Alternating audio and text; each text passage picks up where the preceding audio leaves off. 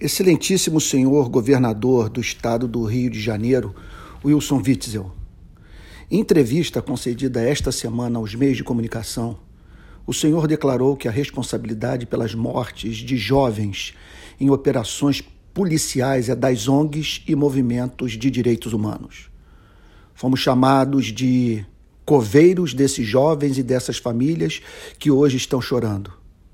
Nunca fomos tão ofendidos por uma autoridade pública brasileira.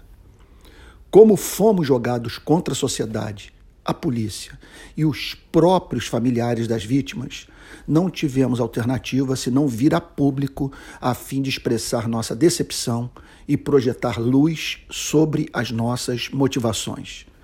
Somos homens e mulheres movidos por valores inegociáveis e pela angústia de ver todo dia inocentes sendo mortos nas favelas da cidade lutamos pelo direito à vida e temos empatia com o drama dos moradores de comunidades pobres da região metropolitana do Rio de Janeiro, sujeitos a intermináveis confrontos entre policiais e traficantes, que destrói suas casas, rouba sua paz e interrompe a vida de seus entes queridos.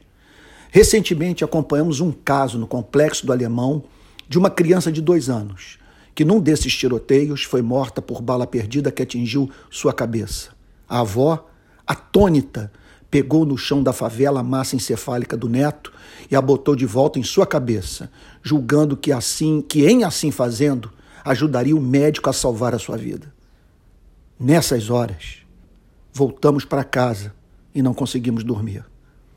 Não somos defensores de bandidos, não vemos as nossas polícias como inimigas do morador de favelas e não queremos amarrar os braços dos nossos policiais, impedindo-os de cumprir sua missão precípua, que é de garantir a ordem pública e deter a ação de criminosos.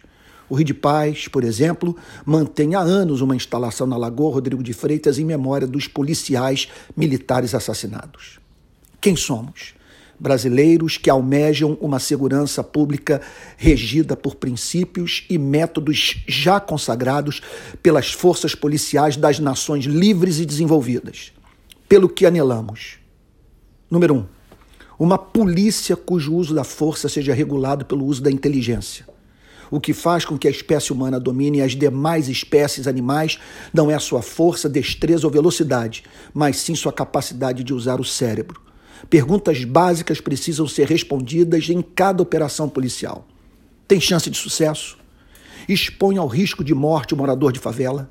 Está inserida num plano mais amplo de segurança pública? Segue protocolos que são do conhecimento da comunidade pobre? Fará uso proporcional da força? Segundo lugar, operações policiais nas quais a preocupação com a preservação da vida de cidadãos inocentes seja maior do que a obsessão em prender o bandido.